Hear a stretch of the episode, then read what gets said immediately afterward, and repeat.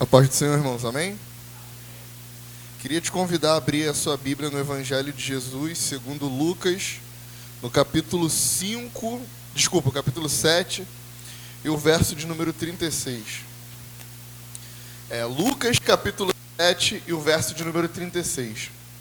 Coincidentemente ou não, a passagem que nós vamos ler fala sobre uma reunião em uma casa, né, onde Jesus está. Lucas capítulo 7, o verso de número 36.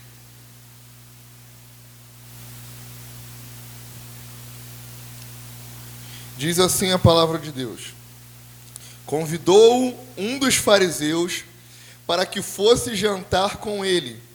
Jesus, entrando na casa do fariseu, tomou lugar à mesa.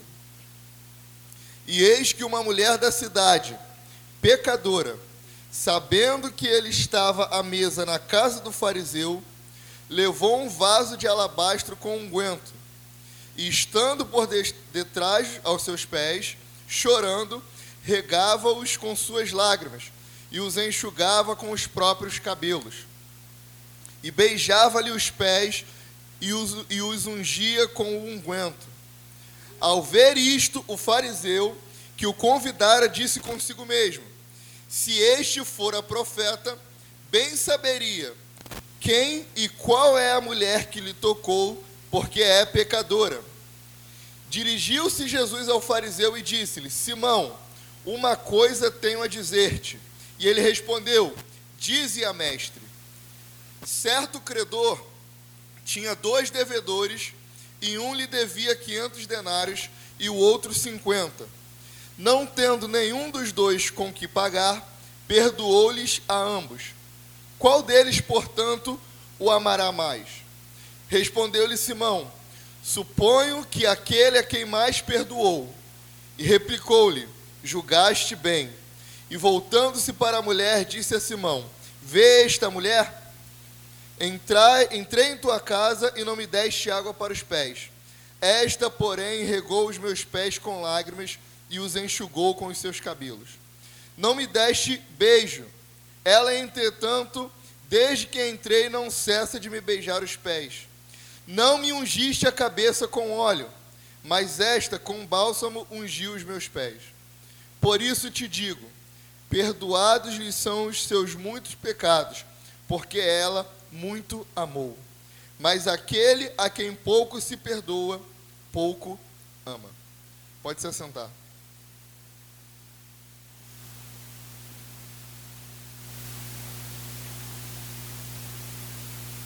Nós entramos hoje numa série de pregações, uma série de mensagens sobre adoração.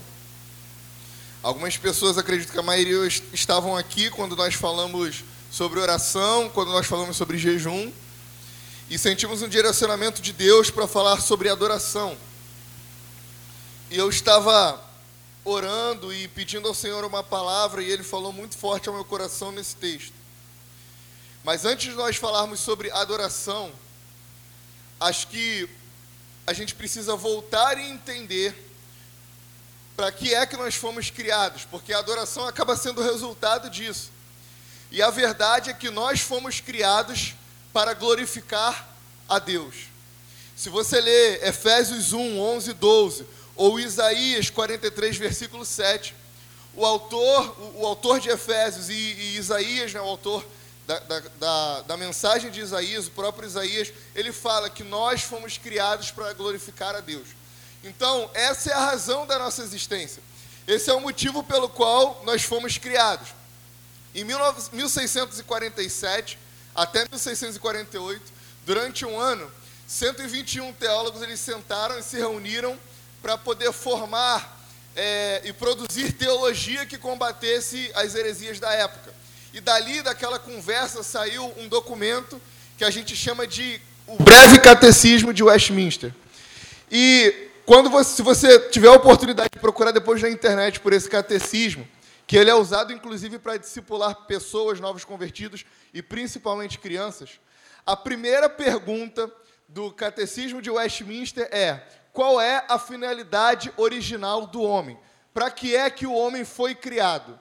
E depois de refletir por um ano, de estudar, de ler as Escrituras, esses teólogos responderam: a finalidade do homem é glorificar a Deus e alegrar-se nele. Então, isso parece muito pouco, isso parece muito simples, mas tudo o que nós somos ou o que nós fazemos é para glorificar a Deus. E aí, no breve catecismo, se você tiver oportunidade depois de ler, eles fazem a pergunta, perguntas que passam né, na mente de qualquer pessoa, respondem e mostram os textos bíblicos que comprovam aquela resposta. Então, para a pergunta, qual é a finalidade do homem? Para que, que o homem foi criado? A resposta é para glorificar a Deus e alegrar-se nele. Então, se alguém te perguntar, para que é que eu fui criado? Para que, que você foi criado? Para que, que Deus criou? Você e eu. Você vai responder para essa pessoa, para glorificar a Deus e alegrar-se nele. Vamos juntos? Para que, que nós fomos criados? Diga, para glorificar a Deus e para alegrar-se nele. Para que, que nós fomos criados? Para glorificar a Deus e para alegrar-se nele. E quando nós falamos sobre o objetivo pelo qual nós fomos criados, eu estava refletindo e pensei que existe uma diferença entre o conceito de liberdade dentro do cristianismo e para o mundo. Deixa eu te dar um exemplo. Davi, fica de pé, por favor. Esse aqui é o Davi, olha para trás para todo mundo te conhecer. Davi, você é livre para pular? Então pula. Obrigado. O Davi exerceu a liberdade dele de pular. Mas se eu perguntasse para o Davi, Davi, você é livre para pular? O Davi poderia ter respondido, sou. Aí eu falo, então Davi, pula. E aí o Davi fala, não quero. Vamos testar? Vamos lá, Davi. Davi, você é livre para pular? Então pula. Obrigado. Isso é liberdade. Vocês concordam comigo? Concordam? O Davi, o Davi ele tem liberdade para pular ou não. Certo? Isso não é a liberdade do cristianismo. Esse é o conceito de liberdade que fomos ensinados. Esse é o conceito de liberdade que a sociedade passou a adotar como liberdade. Porque para o cristianismo, para o evangelho, para as escrituras, liberdade é fazer aquilo que nós fomos criados para que nós faz... fizéssemos. Liberdade é ser quem nós fomos criados para que nós fôssemos. Isso é liberdade. Então, o que é alcançar liberdade para o Evangelho? O que é alcançar liberdade para o cristianismo? É você chegar ao ponto de ser quem Deus criou para que você fosse. E para que Deus criou você? O que é que Deus criou para que você fosse? Para glorificar a Ele e alegrar-se nele. Essa é a verdade do Evangelho. Então, não deixe que o mundo, que a carne, que o pecado, que o diabo deturpe o seu conceito de liberdade principalmente os jovens e adolescentes da nossa geração, quando servem a Deus, eles são questionados muitas vezes por quem está lá fora, né? Ah, mas você é preso, você não é livre, você não pode beber, você não pode fumar, você não pode fazer um monte de coisas. E aí você vai falar para ele: liberdade é fazer aquilo que eu fui criado para fazer, ser aquilo que eu fui criado para ser, glorificar a Deus e alegrar-se nele. Amém? Então, esse é o conceito de liberdade do cristianismo. E o, e o catecismo de Westminster ele fala sobre isso. E aí, quando a gente entende que o objetivo da nossa vida é glorificar a Deus, nós podemos entender então o objetivo da adoração. A adoração é dar ou devolver a Deus a glória que pertence a Ele, a fama que pertence a Ele, a majestade que é desse próprio Deus. Só que antes nós entendermos a fundo o que é adoração, nós precisamos entender por que é que esse é um assunto importante. E eu queria levantar pelo menos três motivos para convencer você de que esse é um assunto muito importante e urgente para nós falarmos hoje. O primeiro motivo é porque a, a música, a adoração em, em, conforme música, com o formato de música, ela representa, na maioria das igrejas, pelo menos 70% ou 80% do que acontece dentro de uma igreja.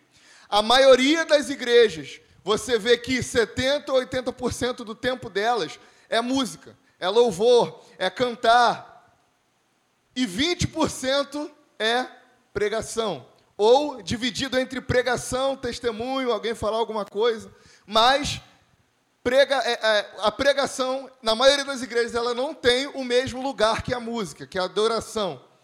E por muitas vezes a nossa teologia ela acaba sendo deturpada porque como a adoração, como a música, ela tem mais tempo e ela tem mais importância do que a pregação do evangelho, do que meditar nas escrituras, a gente acaba construindo aquilo que a gente crê, os nossos fundamentos sobre aquilo que a gente canta e não sobre aquilo que a gente ouve na pregação do evangelho.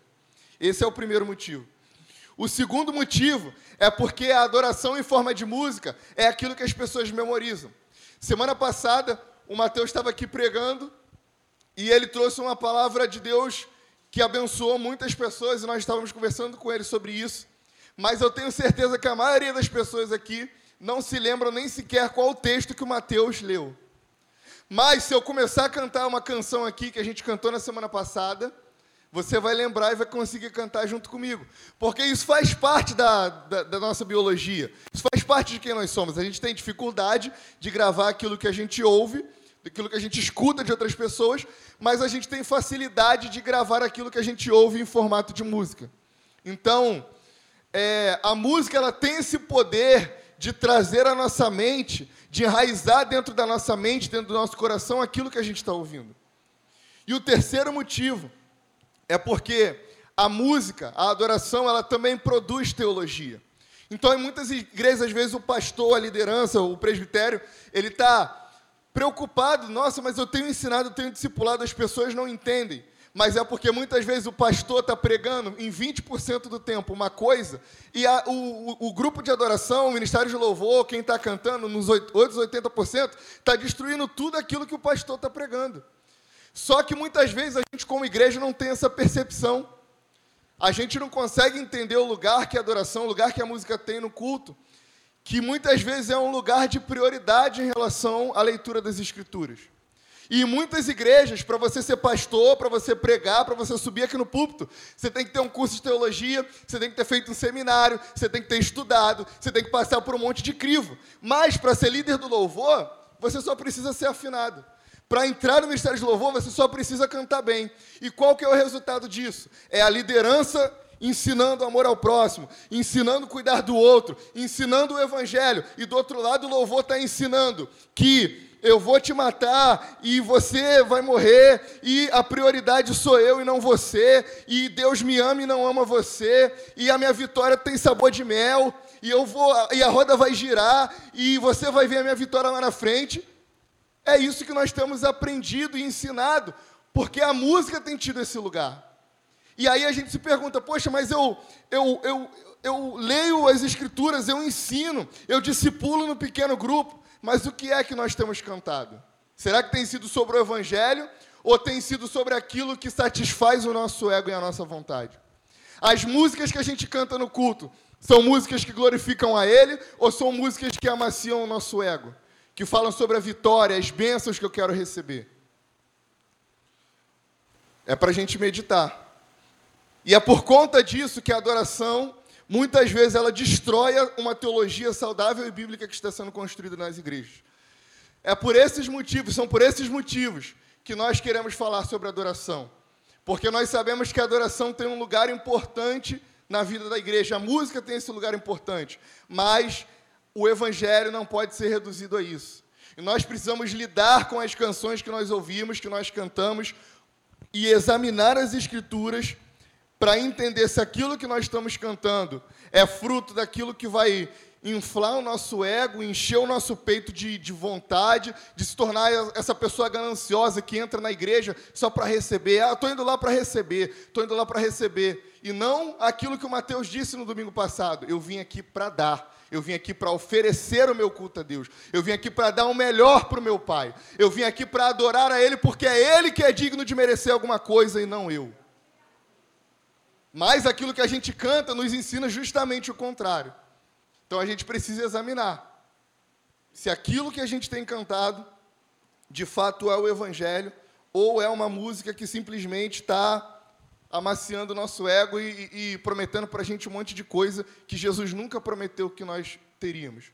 O que Jesus prometeu é que aqui nessa terra nós teríamos aflições, mas ele disse para nós suportarmos, porque ele estaria conosco e ele enviaria o seu consolador para que nós pudéssemos passar por tudo isso e mantermos firmes nele.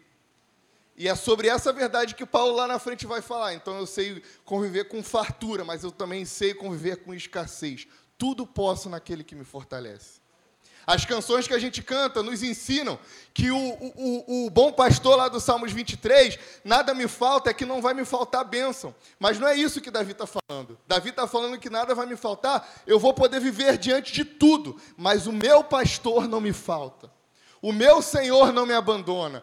Eu passo pelo vale da sombra da morte, mas Ele está lá comigo, passando junto comigo, me cobrindo nas suas asas onipotentes. Mas as canções que a gente canta nos ensinam totalmente diferente. Nos ensinam que o que nada nos falta é. Então não vai faltar bênção, não vai faltar vitória. Eu estou falando que estou pregando contra a bênção, estou pregando contra a vitória? Não. Só estou dizendo que o seu coração não tem que estar nisso. Seu coração é no Senhor. Porque se nós cairmos nesse, nesse apego, daqui a pouco você vai estar passando por, por uma fase ruim e você vai falar: caramba, o que, que eu fiz? Onde eu pequei? E o sol ele nasce sobre os justos e os injustos. E a chuva também cai sobre todos. Então, a vida é cíclica. Em alguns momentos você vai ter uma fase boa, outros momentos você vai estar em fase ruim. E é normal que isso aconteça. É claro que a desobediência ela vai gerar o resultado de você passar por uma fase ruim, mas nem toda fase ruim necessariamente significa que é porque você deixou de adorar, de amar a Deus. Mas aquilo que a gente canta nos ensina por isso. Então, entendendo a importância da adoração, a gente segue. Eu acabei associando a adoração à música porque é isso que a gente acha que adoração é. A gente acha que adoração é cantar, a gente acha que adoração é levantar as mãos na igreja, é ouvir um louvor, é replicar, é cantar essa música. Mas isso não é adoração. Adoração pode ser cantar. E talvez adorar, cantar, cantando seja uma das melhores formas de fazer isso. Mas essa não é a única maneira. Porque lá em Gênesis, no capítulo 22, o versículo 3, Talvez seja o primeiro texto onde nós encontramos a palavra adoração no Antigo Testamento. O texto diz que Abraão, ele está levando seu filho Isaac para sacrificar. E o que Abraão diz para os seus servos? Eles estão o acompanhando. Eles param na porta do monte e Abraão vira para os seus servos e fala, fala assim para eles: Fiquem aqui, fiquem aqui. Eu e o menino iremos, subiremos e o que? Adoraremos e então voltaremos. Mas Abraão não tinha nenhum instrumento de percussão, Abraão não, tinha, não, não tocava nenhum instrumento, pelo menos a Escritura não diz que ele tocava. E quando eles chegam lá em cima do monte, eles não tocam nenhum tipo de música, mas a resposta de Abraão para esses homens é: fiquem aqui, esperem, eu e o menino subiremos, adoraremos e então voltaremos. Então, embora a gente entenda que a adoração ela ela pode ser feita através dos louvores, através das músicas. Adorar não é simplesmente e unicamente isso. Existem outras maneiras de adorar a Deus. A palavra bíblica, a palavra de adoração nas escrituras no Antigo Testamento, ela tem pelo menos três conotações. Você pode encontrar adoração como avodá, que significa servir, sabe? Eu estou servindo a Deus, estou cultuando a Deus, estou adorando a Deus, mas servir de uma maneira prática, sabe? Quando, quando Caim e Abel foram lá entregar as suas ofertas, eles foram lá para adorar a Deus, servir a Deus, avodar. Ela pode aparecer como estitarravé, que também significa curvar-se ou prostrar-se. E ela pode aparecer também como charrar. E Poxa, por que você está falando essas três palavras? Porque muitas vezes a gente vai encontrar sinônimos de adoração, mas todas essas palavras no nosso idioma elas são traduzidas como adorar. Só que lá na frente você vai entender o porquê que eu estou fazendo essa distinção.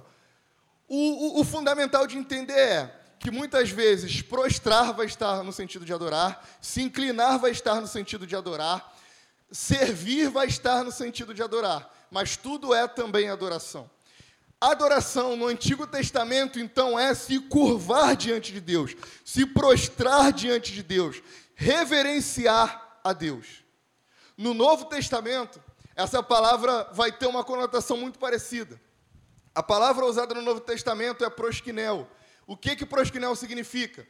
Os gregos, quando usavam a palavra proskinel, quando inventaram essa palavra, o que eles queriam dizer é semelhante ao cachorro, que quando, quando eu vou lá na minha mãe e vou lá visitar ela e minha mãe abre o portão, o meu cachorro ele sai correndo e pula em cima de mim, me suja todo. Isabelle sabe, né?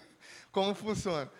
E me suja todo pela saudade. Talvez se você tem um pet dentro de casa, ou máximos, quando a Jéssica chega em casa, chega e pula em cima dela. Prosquineu é isso, é quando o cachorro ele corre na direção do dono para lambê-lo, para lamber as mãos, para beijar, porque o cachorro ele beija, né, lambendo.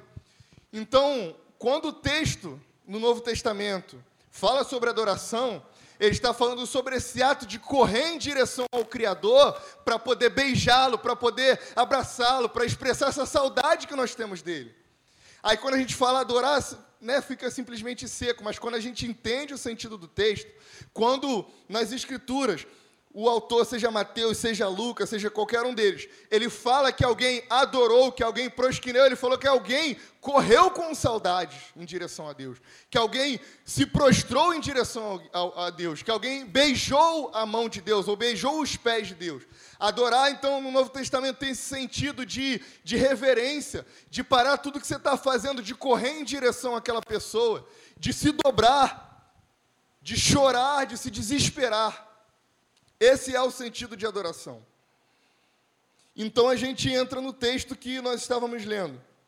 Nós falamos sobre Jesus entrar na casa de um fariseu, e o texto vai dizer que Jesus foi na casa desse homem, provavelmente Jesus foi para ser testado por aquele homem.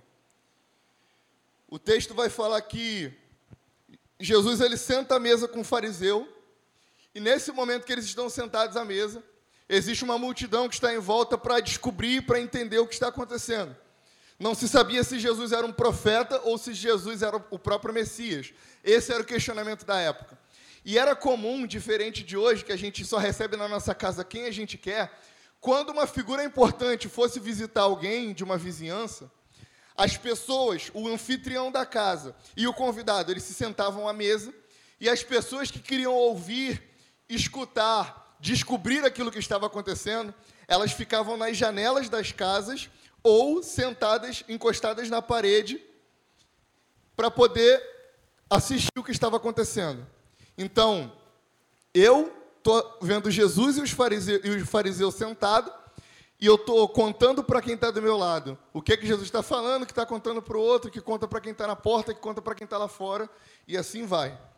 Então, quando, quando Jesus ele senta essa mulher é uma dessas pessoas que está ali encostada na parede, observando o que Jesus está falando. O texto ele faz questão de dizer que essa mulher é uma mulher pecadora. Mas, nossa, pecador todos nós somos. Mas o fato da Bíblia enfatizar, de Lucas enfatizar que essa mulher é uma pecadora, é porque o nível de pecado, de degradação moral dessa mulher era tão grande que o pecado dela já tinha se tornado um pecado público. Talvez você tenha na sua vizinhança aquele rapaz que usa drogas e a vizinhança toda sabe. Ele, ele complica a vida de todo mundo. Todo mundo sabe que ele é um usuário de drogas. Talvez uma mulher que traz seu marido, e aí todo mundo sabe que ela traz seu marido. Talvez alguém que sempre arruma confusão, sempre chega bêbado na rua, aquele cara que liga o som alto e não deixa ninguém dormir. Todo mundo tem aquele vizinho que incomoda e que é de conhecimento público que ele é uma bênção. Essa era aquela mulher. Ela era uma pecadora, porque não só ela tinha pecado, como todo mundo ali era pecador, mas o pecado dela tinha se tornado público. Então todo mundo que estava ali sabia que aquela mulher era uma mulher pecadora, sabia que ela tinha cometido algum pecado. Pode ser um adultério, pode ser uma mentira, pode ser que ela era uma ladra, o texto não revela. Mas fato é que ela era uma mulher socialmente impura. E o fato de ela estar naquela reunião e, e, de alguma maneira ter uma proximidade aos pés de Jesus poderia pegar mal para ele. Imagina só, uma mulher que tem uma reputação pública péssima começa a beijar os pés e chorar sobre os pés de um homem que aparentemente era o próprio Messias ou um profeta. O que as pessoas poderiam pensar? Que, no mínimo, ele conhecia aquela mulher, ou que ele tinha algum envolvimento com aquela mulher. O texto então diz que eles sentaram à mesa, e naquele tempo as mesas elas eram como aquelas mesas de centro, sabe? Quando você vai numa casa de alguém que gosta de decorar a sala, e aí você vê que tem a sala, tem a televisão, tem o sofá, e no meio, entre o sofá e a televisão, tem uma, uma, uma mesinha de chão onde as pessoas geralmente colocam um vaso, uma flor ou alguma coisa do tipo. E eram como se fossem esses tipos de mesa. Jesus ele estava sentado sobre essa mesa, os pés deles estavam, estavam esticados sobre aquela mesa, e aquela mulher, ela vê os pés de Jesus, e para não interromper a ocasião, era a única oportunidade que ela tinha de poder, ao menos, se aproximar do Mestre sem prejudicar aquela conversa.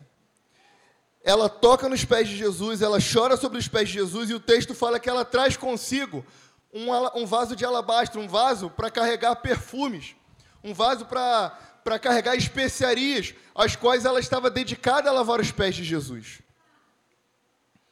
E então, nesse momento, ela começa a chorar e beijar os pés de Jesus, e as lágrimas dessa mulher, elas começam a lavar os pés de Jesus.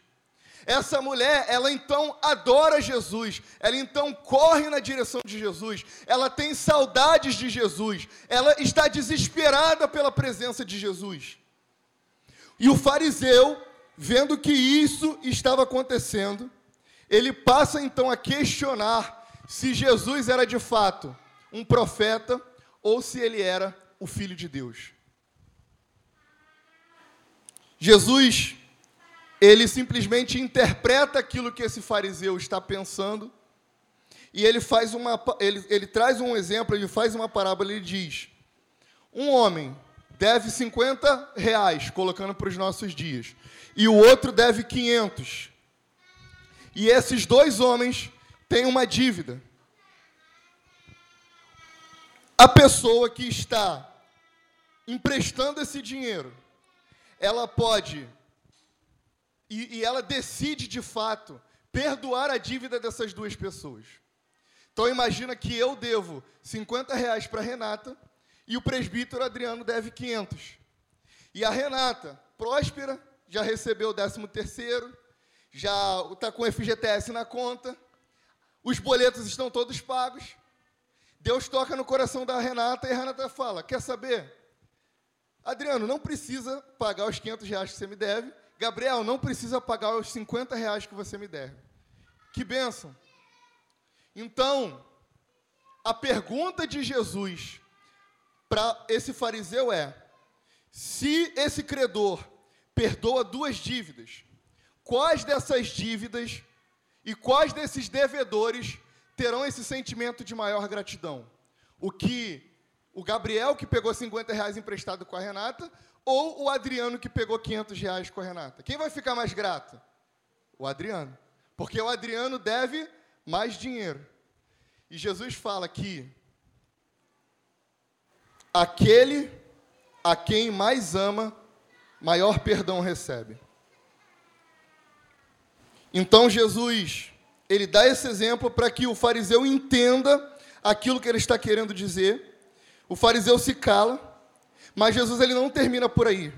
Ele diz: Eu entrei na sua casa, você não lavou as minhas mãos, não lavou os meus pés, não me ungiu, não me beijou, mas eu cheguei nessa casa e essa mulher não cessa de me beijar, não cessa de chorar aos meus pés, não cessa de enxugar os meus pés com seu cabelo. E quando eu estava lendo esse texto, o que mais me chamou a atenção é que essa mulher trouxe para Jesus um vaso de alabastro. Lucas ele faz questão de mencionar isso. Mas o que chama a atenção de Jesus não é aquilo que essa mulher traz consigo para lavar os seus pés, mas é o fato das lágrimas dessa mulher servirem para lavar os pés de Jesus. Porque muitas vezes nós estamos preocupados com o avodar, nós estamos preocupados com o servir, com o adorar servindo. E o que chamou a atenção de Jesus naquela mulher não foi o avodar que ela trouxe, não foi o perfume que ela trouxe, foi as lágrimas que banhavam os seus pés. Esse texto me lembra também o texto de Jesus lá em Lucas capítulo 10, com Marta e Maria. Aquelas duas mulheres estão diante de Jesus. Marta recebe Jesus em sua casa. E aí, trazendo para os dias de hoje, trazendo aqui a meditação para você. Se hoje Jesus, ele te ligasse, ou te mandasse um zap, e dissesse que ele ia almoçar na sua casa, qual a primeira coisa que você ia fazer? Lá na casa da Angélica, Jesus liga para a Angélica e fala assim: Angélica, estou indo aí almoçar. Qual seria a primeira atitude da Angélica? Emerson, vai lavar louça. David, corre lá e dá um jeito no banheiro, joga uma água sanitária, dá, dá uma descarga lá, lava, lava tudo. Natan, você vai ajudar também, me ajuda a colocar a mesa. Porque quando nós estamos recebendo. Entendi, Emerson. Lavar louça? Não lava louça, não? Então. então, quando nós recebemos a visita de uma pessoa importante, nós estamos preocupados em receber essa pessoa bem. E a preocupação de Marta é essa, de receber bem a Jesus. Mas quando Jesus entra na casa de Marta, o que Maria decide fazer é simplesmente sentar aos pés de Jesus e curtir a presença de Jesus naquele lugar. Sentar aos pés de Jesus e adorar a Jesus naquele lugar. O que Marta estava preocupada era adorar a Vodar, servindo. Mas o que Maria estava preocupada em fazer era adorar prosquinel, se prostrando na presença de Deus. Porque quando Jesus entra numa casa, quando Jesus entra em um lugar, mais importante do que aquilo que nós podemos fazer para Jesus é nós nos dobrarmos aos pés dele e decidirmos adorá-lo de todo o nosso coração. O que chama a atenção de Jesus é que essa mulher, Aquele homem ele poderia, no mínimo, ter servido a Jesus. Mas aquela mulher decide adorá-lo. E Jesus trouxe ao meu coração a seguinte reflexão: O que é que nós decidimos fazer quando a presença de, gloriosa de Deus se manifesta no nosso meio? A gente decide ficar preocupado com como o culto está rolando, com as coisas que estão acontecendo, com a próxima canção que a gente vai cantar, com o horário que tem que passar para o pregador, com a oportunidade que a gente tem que dar, com a programação que a gente tem que fazer, ou a gente simplesmente decide se dobrar aos pés de Jesus e adorá-lo. E a resposta de Jesus para Marta é: Maria escolheu a melhor parte, porque melhor do que fazer é adorar se prostrando aos pés de Jesus. Essa mulher beijava, chorava aos pés de Jesus e não cessava de fazer isso, porque ela sabia que ela era uma pecadora. Porque o nosso estado de pecado, quando nós entendemos quem nós somos verdadeiramente, o pecado, a consciência de sermos pecadores, traz a nós a consciência de sermos verdadeiros adoradores. Então, quanto mais pecadores nós nos conscientizamos que nós somos, mais adoradores nós deveríamos nos tornar.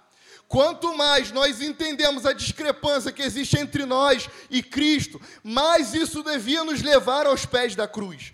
Quanto mais diferentes nós olhamos e sabemos que nós deveríamos ser, mais perto de Cristo nós deveríamos querer estar. E muitas vezes a nossa apatia espiritual, a nossa falta de adoração, a nossa falta de reação à presença de Jesus é porque nós talvez estamos achando que a gente não está tão ruim assim, não. A gente acha que a gente é muito diferente de quem está lá fora. A gente talvez ache que, pô, mas todo domingo eu estou lá, todo sábado de manhã eu estou na consagração, toda quinta-feira eu estou no GECEL, toda terça eu estou no culto. E quando nós perdemos essa consciência de que nós somos pecadores, consequentemente, esse orgulho miserável, essa religiosidade nos leva para longe de Jesus. Essa mulher, consciente do seu pecado, ela se dobra aos pés de Jesus e chora, porque ela sabe que ela precisa dele. Então nós precisamos refletir se a nossa apatia espiritual, se a nossa frieza espiritual, ela não é fruto do nosso orgulho, da nossa falsa, falta de consciência de pecado. Nós precisamos nos conscientizar se estamos longe de Jesus, porque nós estamos achando que nós estamos bem, de que a gente não carece tanto assim, igual os que estão lá fora, que a gente não precisa tanto assim quanto o bêbado, quanto o drogado, quanto o viciado. Aquela mulher decidiu adorar porque ela sabia que ela precisava de Jesus. E quando a gente entra nessa igreja, meu irmão, domingo à noite, a gente tem que fechar os olhos e dizer: Senhor, eu preciso da Sua presença. Eu sou pecador, eu sou miserável, eu preciso do Teu amor. Eu sei que é difícil. Eu sei que muitas vezes o choro de uma criança te distrai. Eu sei que muitas vezes o irmão que passa para beber água te distrai, mas quando você tem a consciência de miserável, de pecador, você fecha os olhos e entrega o seu coração na presença daquele que pode mudar verdadeiramente a sua vida e o seu coração. Mas nós precisamos entrar nesse estado de, de contrição, de desespero, de correr em direção ao nosso Criador, de assumir que nós precisamos dEle. A gente entra aqui, meu irmão, e o louvor está cantando e a gente fica assim, ó, olhando para o lado, as crianças correndo e conversando e se distraindo e olhando que a parede foi pintada e pensando no dia de amanhã, mas o verdadeiro adorador ele entra aqui dizendo: Senhor, pela tua graça e misericórdia eu estou aqui nessa noite e eu vim aqui para entregar o meu melhor, o meu louvor falho, imperfeito, mas é teu, porque toda a minha vida é tua, e eu fui criado para glorificar o teu nome. É isso que essa mulher decidiu fazer. Aquele homem religioso na casa naquela casa estava na condição de quem poderia acusar Jesus de ser ou não o Messias. Aquela mulher estava na condição de adorá-lo. Aquela população que estava na casa daquele homem, nas portas e janelas, ouvindo o que Jesus estava dizendo, Alguns estavam ali para aprender de Jesus. Mas a maioria da população estava ali para fofocar, para ouvir, para replicar, para comentar o que Jesus estava fazendo. Mas aquela mulher agarrou a sua única oportunidade de chorar aos pés de Jesus e enxugar os seus pés com o seu cabelo. Nós, como pentecostais e carismáticos, nós fazemos uma distinção entre a onipresença de Deus e a presença de Deus manifesta. A gente sabe que Deus ele é onipresente, ele está em todo lugar. Ele está aqui, ele está na China, ele está em Israel, ele está nos Estados Unidos, ele está em todo lugar ao mesmo tempo. Mas existe uma diferença entre a onipresença de Deus e a presença manifesta de Deus. A presença manifesta de Deus é quando nós estamos adorando a Ele e a gente tem quase que a sensação como se ele simplesmente entrasse na nossa igreja, sentasse, cruzasse os pés e ficasse atento ouvindo aquilo que a gente está cantando para ele.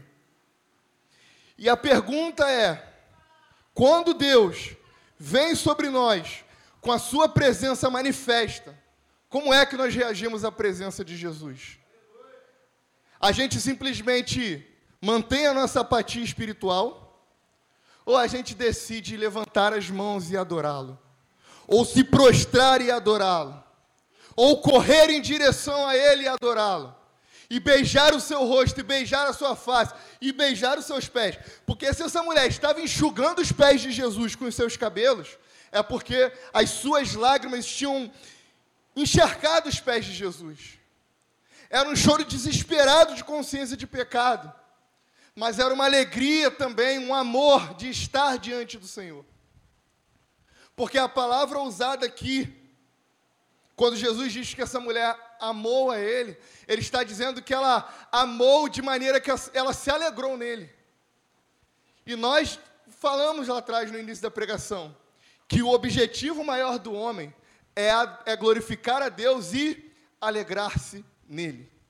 Quando Jesus diz que essa mulher o amou, ele está dizendo que ela chorou, mas ela se alegrou nele, em quem ele é. O que nós precisamos, irmãos, ter é essa consciência da presença de Deus, de quando nós entrarmos nesse lugar, nós decidirmos não nos distrairmos mais com as pequenas coisas que tomam o nosso tempo. A gente tem tantas horas ali, ó, de segunda a sábado. No domingo à noite, de seis e meia às oito, será que você não consegue ficar de pé? Será que é tão ruim assim ficar de pé? Quando eu vou para o Maracanã assistir o Flamengo jogar, eu vou assistir lá junto com a Nação 12, que é uma torcida organizada do Flamengo, que não é uma torcida violenta, eles só cantam. E a Nação 12 é conhecida como uma torcida organizada que não para de cantar do começo até o final do jogo. E a primeira vez que eu fui lá, eu levei a Isabelle. A primeira vez que eu levei a Isabelle, a Isabelle ficou desesperada, porque você não consegue cantar por tanto tempo. E as pessoas do seu lado te chacoalham. Não, canta, não para não, não para não, não para não. E aquelas pessoas hasteando aquelas bandeiras pesadas, aquelas pessoas batendo aqueles tambores, e as, os jogadores assistem todo mundo a gente, você sabe que no, na arquibancada, lá no, lá no Maracanã, tem as cadeiras para você sentar, mas ninguém assiste o jogo sentado, as pessoas sobem nas cadeiras para assistir o jogo. E a gente, muitas vezes, por duas horas, a coluna, tô cansado, tô fraco, tô, tá ruim. E, pô, pregação tá chatona, vou lá fora beber uma água na hora da pregação. Ah, o pastor já está terminando o culto, vou lá fora conversar para poder já adiantar mesmo. Não, vambora, vambora, vambora, vambora. Será que você não pode? Na reunião dos santos, simplesmente fechar os seus olhos, abrir os seus braços e entregar o seu melhor louvor para Ele? Será que você não pode ser mais entregue a Jesus? O nosso Deus, de alguma maneira soberana que eu não sei te explicar, ele decidiu agir mediante a nossa resposta.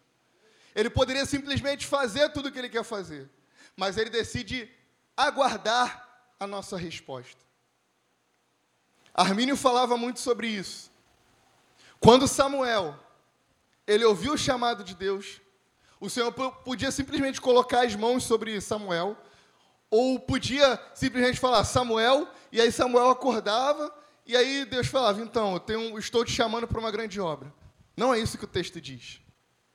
Enquanto Samuel não respondeu ao que, a que Deus estava falando, Deus não falou com Samuel. Quando Samuel entendeu que ele precisava reagir à voz de Deus, e reagiu à voz de Deus, então ele falou: Eis-me aqui, Senhor, fala que o teu servo ouve. E então Deus falou. Mas nós estamos esperando receber algo de Deus, um dom, uma palavra, uma orientação. Mas o Senhor está esperando a nossa reação em adoração a Ele. Gabriel, então, de uma maneira curta e simples, o que significa adorar? Adorar é reagir. Adorar é o que eu faço quando eu tenho um encontro com a presença gloriosa de Jesus. Adorar é o que eu faço quando eu vejo escravos nas mãos deles é quando eu vejo aquilo que ele fez por mim na cruz do Calvário. Adorar é o que eu faço quando eu entro aqui, eu olho para essa cruz e contemplo o sacrifício de Cristo na cruz do Calvário. Adorar é reagir à presença de Jesus. Adorar é, é olhar para Jesus e dizer: Eu não te mereço, mas eu te amo, de todo o meu coração e de toda a minha força. Adorar então é reagir à presença de Jesus. E se nós não reagimos à presença de Jesus, nós não somos adoradores. Se nós não reagimos à presença de Jesus, talvez a nossa condição de pecadores não, não faça mais parte da nossa consciência. Nós precisamos reagir à presença de Jesus. O que eu tenho gastado tempo em oração no secreto, e eu vou confessar para você e compartilhar contigo, eu tenho orado para que nós sejamos conhecidos como uma igreja que adora de maneira extravagante. Uma igreja onde as pessoas passam pelo lado de fora e vem uma igreja vibrante, uma igreja que ama, uma igreja que canta alto, uma igreja que levanta as suas mãos, uma igreja que fica de pé, uma igreja que se ajoelha, uma igreja que coloca a sua boca no pó, mas uma igreja que reage à presença de Deus. Nós precisamos ser essas pessoas. E para nós encerrarmos, porque nós vamos orar, eu prometi que eu não iria demorar. Eu quero que você abra sua Bíblia em Salmos 115.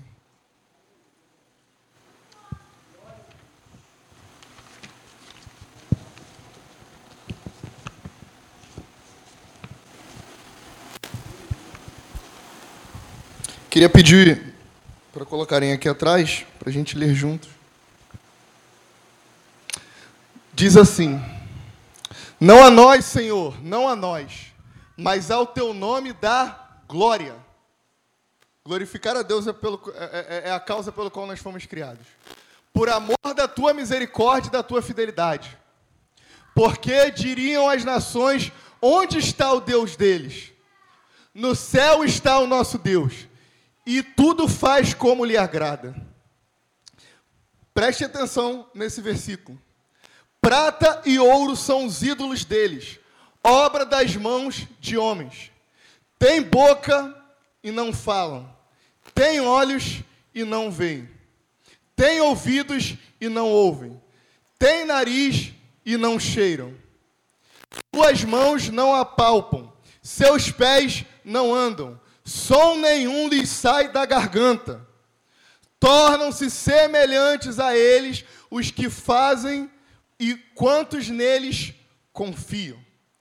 O salmista fala que os deuses dos ímpios da sua época, dos injustos, eles tinham boca, mas não falam não falavam, tinham olhos, mas não viam, tinham pés, mas não caminhavam, tinham garganta, mas nada saía da, da boca deles. E a resposta que Davi dá para eles é: tornam-se semelhantes todos quanto esses adoram.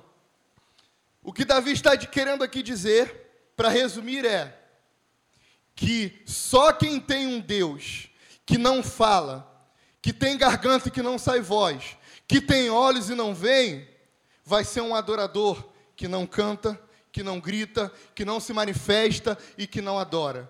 Porque aqueles que são apáticos são semelhantes aos deuses que são feitos de barro e de pedra, que não falam.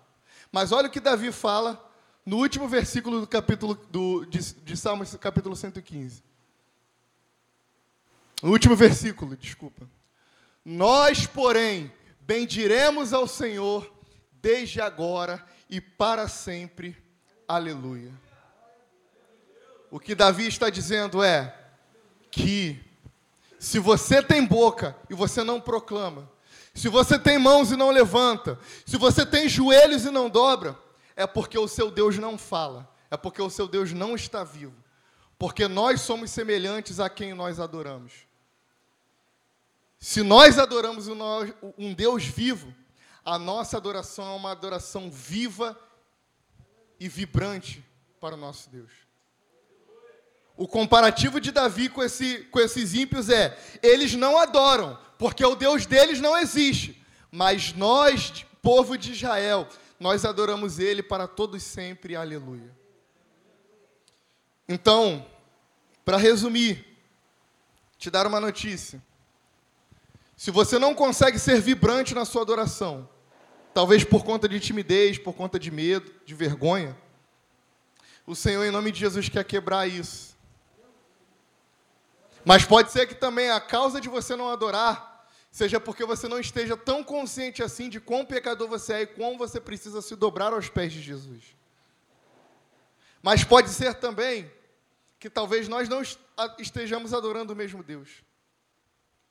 Porque se você crê, se eu creio, num Deus que morreu por nós na cruz do Calvário, a gente entra aqui com o coração rasgado, com os olhos cheios de lágrimas, pronto para se dobrar aos pés de Jesus e para adorar o nosso Senhor e o nosso Salvador. E eu quero fazer como Davi disse nesse salmo: Nós, filhos e servos do Senhor, nós adoraremos ao nosso Deus que está nos céus para todos sempre. Aleluia. Quero convidar você a ficar de pé, eu quero orar junto com você nesse momento. A minha oração nessa noite é para que o Senhor ele coloque em nós esse mesmo espírito de quebrantamento que ele colocou nessa mulher. Para que a gente deixe para trás os nossos cismas, porque eu tenho percebido que quanto mais velhos nós somos, a gente cria um negócio assim de tipo assim, pô, mas minha experiência com Deus não foi assim. E se comigo não foi assim, e se comigo foi assim, com outro tem que ser assim também. E se comigo não foi assim, eu não aceito como tem que ser no outro. E o Senhor é um Deus que faz coisas novas. Eu quero te contar uma experiência para nós encerrarmos e orarmos. Uma vez eu estava dentro dessa igreja aqui, e a presença do Senhor ela veio de uma maneira tão forte, que sabe e, e, ao mesmo tempo tão doce, que sabe quando a presença de Deus vem e você começa a romper em lágrimas e chorar desesperadamente na presença de Deus. E naquele momento eu estava de olhos fechados, eu senti a presença de Deus, eu comecei a chorar. Mas me deu uma vergonha, porque eu estava diante de pessoas que eu conhecia, que eram meus amigos, mas que nunca tinham me visto chorar. E aí eu, tipo, timidamente abaixei a minha cabeça enxuguei as minhas lágrimas para que ninguém me visse chorar. E naquele momento a presença do Senhor, a mesma presença que eu tinha sentido, é como se ela tivesse saído de mim. E foi um dia de uma manifestação muito grande da presença de Deus nesse lugar. Mas eu simplesmente fiquei aéreo, como se nada tivesse acontecido. E quando eu cheguei em casa, o Senhor falou comigo que ele me lembrou daquele texto que ele disse: Aqueles que me negarem, eu os negarei diante do meu Pai. E o Senhor ele falou comigo que eu não posso temer, eu não posso me envergonhar, eu não preciso me importar se as pessoas vão me olhar, como eu vou adorar, como eu vou reagir à presença dele, como eu vou me prostrar diante dele. Alguns dias você vai me ver aqui tranquilo, outros dias você vai me ver ajoelhado, outros dias você vai me ver deitado no chão. E eu não estou nem aí se você está olhando, se eu estou bonito, se eu estou feio. Eu quero adorar aquele que me criou, que me fez para ser assim. E eu quero convidar você a orar para que você tenha esse coração. Parar de se importar, sabe? Com que as pessoas estão olhando, o que, é que elas estão achando. O inimigo coloca essa, essa falsa vergonha dentro do nosso coração. A gente se conhece, alguns aqui há 5, 10, 15 anos, e a gente ainda tem vergonha de adorar, de ser livre na presença de Deus, com medo do que o outro vai achar, com medo das emoções, do emocionalismo, como a gente sempre fala. Irmãos, diante da presença de Deus tem emoção, e tem muita emoção diante da presença dele. Por isso, chore aos pés de Jesus, se dobre aos pés de Jesus, coloque a sua boca no pó, se entregue de coração na presença do Senhor, sem medo, sem vergonha. Amém? Feche os seus olhos, vamos orar. Se você